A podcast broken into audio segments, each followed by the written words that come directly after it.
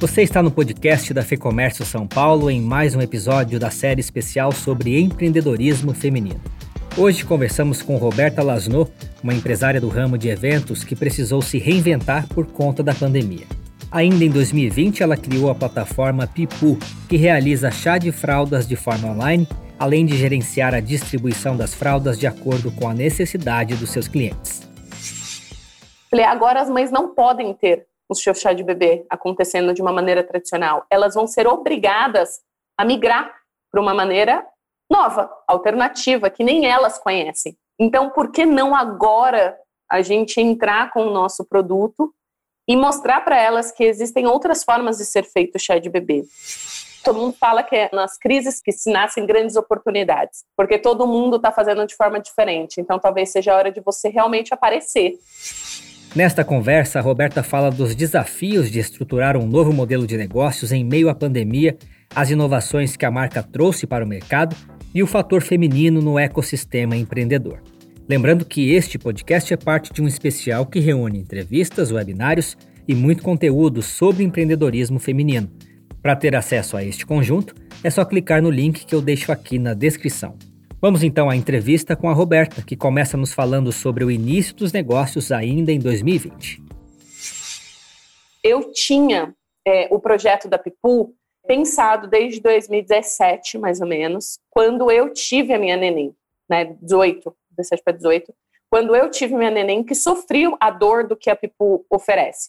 Então, eu, quando fiz o meu chá de bebê, a, a Pipu é uma empresa especializada num, em chá de bebê, onde a gente entrega os produtos de acordo com o desenvolvimento do bebê, evitando perdas de produtos e fraldas e não acumulando espaço na casa das pessoas, né? E aí eu sofri muito isso, eu perdi na época 22 pacotes de fraldas, porque a minha neném específica teve alergia, ela teve irritação de algumas marcas, e isso na época daria e trezentos reais de fralda, o que é bastante, né, para um evento, ainda mais que você, é um evento que você busca um custo-benefício.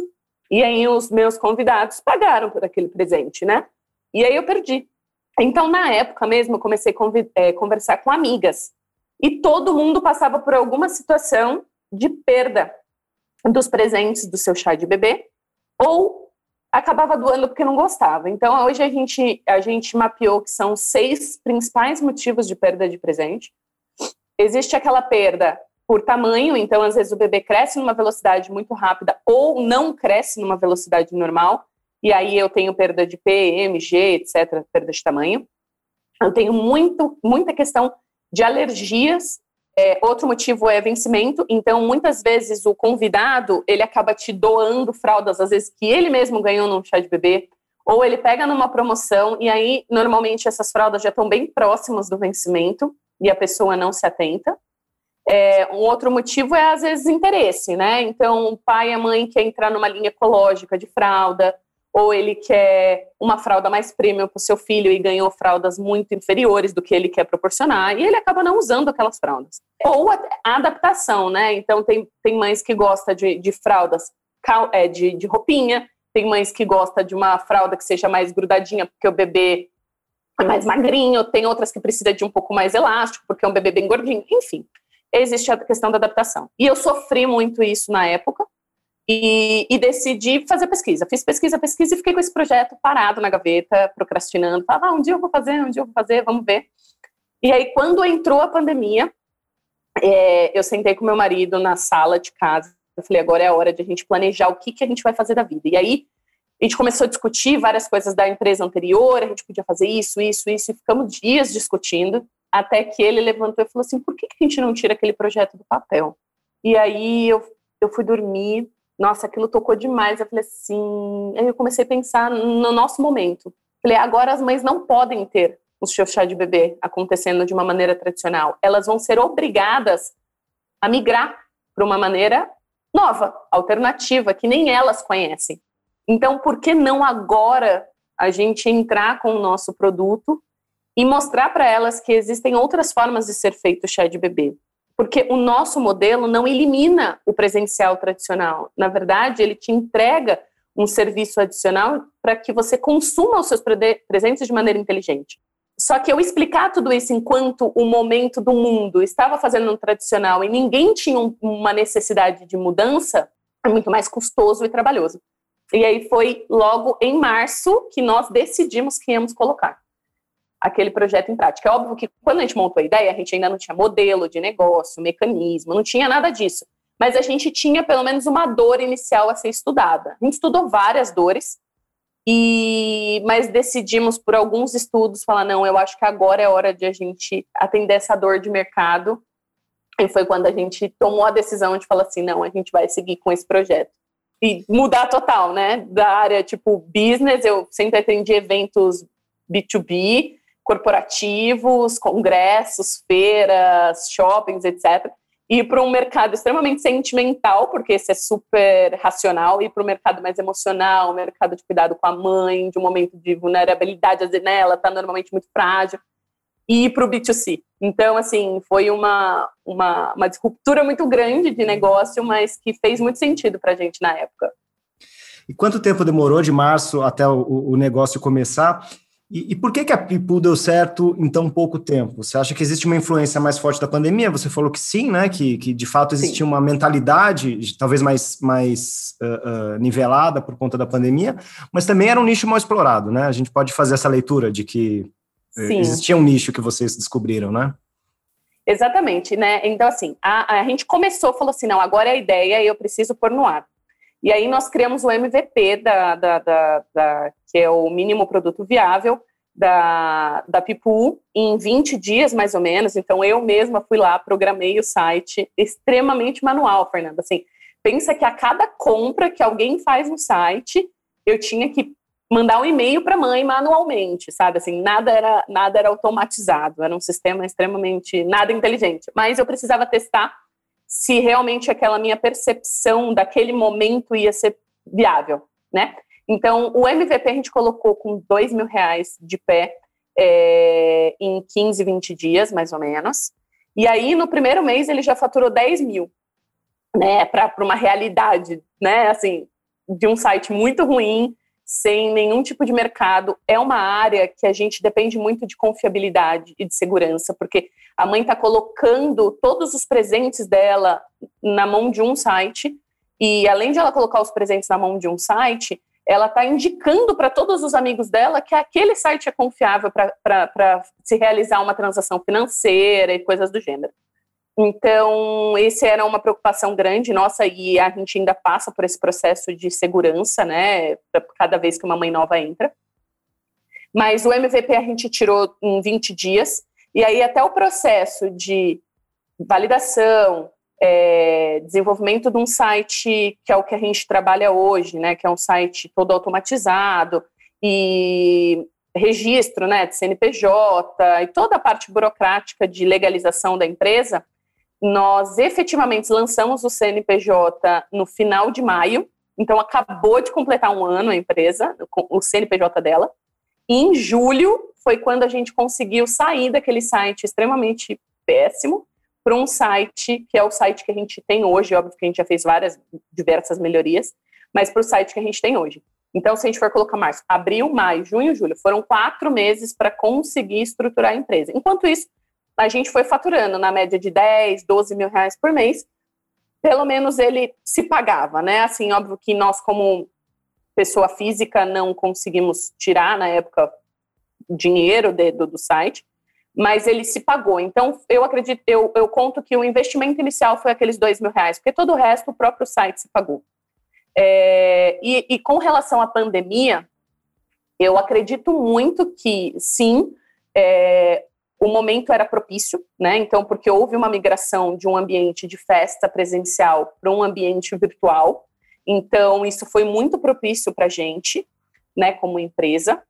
E, e sim, também é um ambiente que não era muito bem explorado. Hoje a gente não tem nenhum top of mind do setor de, de, de, de chá de bebê, né? Eu não tenho ninguém, assim, eu tenho vários concorrentes, Fernanda. Assim, existem alguns concorrentes que têm a plataforma. Porque, assim, você simplesmente ter a plataforma de chá de bebê não significa que você está resolvendo uma dor.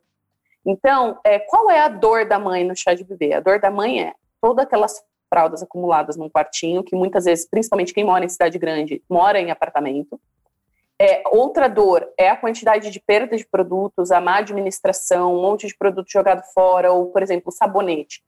Eu fui usar o primeiro sabonete em barra na minha filha com um ano, e eu ganhei, tipo, 20 sabonetes no chá de bebê. Então, eu fiquei com aquele sabonete ali guardado décadas. Então, é, essa é a dor. Os nossos concorrentes não, não atuam na dor, e não atuavam na dor. Então, é, eu posso dizer que nós estávamos num momento bem propício, que era um momento de migração e de mudança mental sobre o consumo daquele produto, né, sobre a realização do seu chá de bebê. Só que também eu acredito na prosperidade né, na, na, na, na da, da Pipu num pós-pandemia, porque a gente entrega um serviço que agrega valor e que atinge um mercado que é extremamente informal. E vocês estão desenvolvendo novos modelos, novas parcerias? Como que estão os planos uh, de vocês também para 2021, 2022 já, né? Sim, a gente tem feito muitas parcerias. Por quê? No momento em que a gente está em pandemia, o nosso modelo de negócio funciona perfeitamente. Num pós-pandemia, a gente tem dois tópicos que são muito relevantes para quando a pandemia acabar, que é a questão de frete, né? Então, assim, vamos pensar o seguinte: eu estou na pandemia, eu tenho a necessidade de receber tudo online, né? Tudo em casa. Então, eu estou disposto a pagar um frete, tanto eu como convidado, quanto a mãe no momento da retirada. A partir do momento em que a pandemia acabar, talvez o custo frete tenha uma relevância muito grande, né, para o negócio. Então, a gente vem fazendo muitas parcerias com, vare com varejos e com empresas do setor de fralda, para que as mães tenham grandes possibilidades de troca dos seus créditos em outros estabelecimentos que não da Pipu, para que isso traga uma proximidade. Então, vamos imaginar que você está na sua casa, você recebeu vários créditos Pipu, e na farmácia, na esquina da sua casa, eu tenho a possibilidade de utilizar meus créditos para retirar o, as fraldas em específico.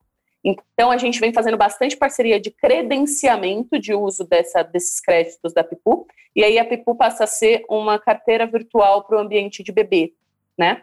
Então, esse é um, um, futuro que a gente imagina grande para a Pipu por conta do, do quesito frete. Um outro ponto que a gente vem fazendo é a gente lançou agora nossa primeira franquia é, em Feira de Santana, na Bahia, para atender a região Nordeste e facilitar o acesso do Nordeste na aquisição dos produtos também por conta de diminuição de custo de frete e menos tempo de recebimento de produtos. É, a gente está lançando muitas parcerias nesse sentido, né, principalmente para redução de custos de frete e redução de e, e aumento de compras e volumes de estoque para que a gente tenha o mais próximo possível o preço de mercado, mais de supermercado, esse tipo de coisa, porque o nosso preço já é muito nivelado ao preço de farmácia, né? Então hoje a gente trabalha com um preço de farmácia e a gente precisa ter um alto volume de estoque para que a gente consiga ter uma redução nos preços das fraldas. Então essas são as principais parcerias que a gente imagina para o próximo um ano, que é eu poder pulverizar e trazer mais próximo a possibilidade da mãe realmente fazer o consumo correto, que é retirar os produtos de acordo com o desenvolvimento do bebê. Então, essa é a nossa principal estratégia, através do credenciamento e da venda de franquias em, em diversos estados do país. Tem um outro, uma, um, só um outro ponto que eu acho que é interessante, é que a Pipu, ela, ela vem estudando muito esse mercado, né? A gente vem com muito estudo de inteligência de mercado, e um uma única gestação, na verdade, ela pode acontecer até três chás diferentes. Né? Existe aquele chá onde a mãe organiza com os amigos e familiares, mas existe um ambiente muito grande, né, uma oportunidade de mercado muito grande dentro dos RHs, dentro das empresas. Então, independente se você é pai ou mãe, normalmente as empresas fazem uma organização de chá né, para o pai ou para a mãe no momento que ele está saindo de uma licença, uma licença maternidade ou logo que o bebê está nascendo. Então a gente construiu uma plataforma dedicada para RH, foi desenhada por uma pessoa de RH para que ficasse uma coisa muito fácil e prática dentro do dia a dia, né, de uma empresa e que pudesse atender também trazer benefícios para o funcionário, né? Seria como um plano de benefício do funcionário, né? Uma forma de a empresa beneficiar e ela não gera nenhum custo, né? A plataforma não gera nenhum custo para a empresa. Então, essa foi um outro setor que a gente aposta muito, que é um ambiente empresarial, ainda mais agora com um volume muito alto de pessoas em home office, etc. Então, a gente aposta muito nesse mercado dentro do ambiente empresarial, não só dentro do ambiente pessoal, né, do pai e da mãe. Berta, para finalizar, queria falar um pouquinho sobre é, empreendedorismo e empreendedorismo feminino, porque a, a maternidade foi um catalisador do, do seu negócio. Eu queria saber como que você vê essa questão da pandemia afetando a força de trabalho feminino, que é uma percepção que a gente tem de que a mulher está sendo mais afetada nesse momento, e como que você vê o empreendedorismo como saída também, né? Como que você vê esse ambiente?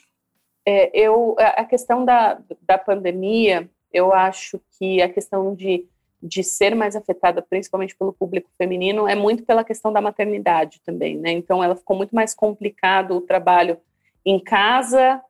E aí, em questão de afetar o mercado, eu acho que é como um todo, né? Eu acho que alguns segmentos foram muito prejudicados e alguns segmentos foram privilegiados, né? Então, as pessoas que estavam bem posicionadas no ambiente de internet e tudo mais, no ambiente digital, foi um ano, assim, de, de, de, de ascensão ao invés de queda né? Então, para cada um teve, para alguns teve algumas realidades muito ruins e alguns setores em específico tiveram grandes oportunidades. Mas o, eu acho que a questão, a Pipu, ela vem realmente de uma força de, de trabalho muito grande. Eu acompanho alguns grupos de empreendedorismo feminino e tudo mais, é, e empreendedorismo como um todo. Já faz 10 anos que eu acompanho o empreendedorismo como um todo, é, em instituições, eventos, encontros, cursos. Já fiz alguns cursos até fora do Brasil sobre empreendedorismo. E o que eu vejo dentro, o que a People pode proporcionar para esse mercado e o que eu vejo do mercado, né? Então, assim, eu vejo que o mercado empreendedor feminino, ele muitas vezes se limita, existem algumas pesquisas de mercado que falam que hum, hum, são empreendedoras que têm um faturamento muito baixo, né, durante o ano, são faturamentos, uma mão de obra muito mais artesanal, um empreendedorismo muito mais artesanal, né, daquela questão de, de você fazer uma lembrancinha, de fazer um doce, de fazer uma mesa, uma mesa de decoração, ela é muito forte, isso principalmente no nosso setor, é um setor que acaba ficando mais informalizado, não é um setor tão formal, e aí a nossa proposta social com a Pipu é, a gente está construindo toda uma estrutura de treinamento e de trabalho na onde a gente vai com a nossa franquia para treinar todas essas mulheres a criarem doces personalizados, mesas de decoração, é, lembrancinhas, etc. E elas passarem a ser fornecedoras da Pipu e a gente poder é, desenvolver, inclusive, algumas outras profissões ali, possibilidades de elas terem essa renda extra e melhorar o seu ganho, principalmente em momentos de maternidade. E uma outra possibilidade, a gente está fechando, posso dizer, programas de filiados, né? Então ela se filia e ela pode apresentar e representar a Pipu como vendedora, como uma representante comercial, e ela tem um ganho percentual em todas as pessoas que ela indica para a Pipu. Então, acaba ficando um, uma empresa que vai ter uma força de trabalho muito grande feminina, né? Em todo o ecossistema dela, né? Desde a da, da, da parte do atendimento, tanto que o atendimento a gente prioriza para que sejam mães que atendam, porque ela, ela conhece a necessidade, já passou por aquela fase. Então, todo o nosso atendimento são mães. E todo esse treinamento, essa, essa questão de desenvolver essa profissão de decoração, etc., cursos, vai ser todos dedicados para o ambiente feminino e materno daquela região, onde a gente vai abrir as franquias. Então elas passam a ser nossas fornecedoras. Então eu assim estou muito realizada de poder, sabe, a gente divide um momento muito especial assim de dificuldade, porque ser mãe, é, a gente até fala, tem muito na internet a questão do mãe, é, a maternidade real, né? Então, a maternidade real tem todo o romantismo do filho, daquele amor inacreditável, assim, é uma coisa que, que te sai de fora de você. Só que ao mesmo tempo tem as dificuldades, tem o dia a dia, tem até a questão profissional, né? Eu vou para fora, eu deixo meu filho em casa. Então a gente pretende atuar muito dentro desse setor com o ecossistema e com o Copipu. Nós ouvimos aqui a Roberta Lasno, fundadora da Pipu.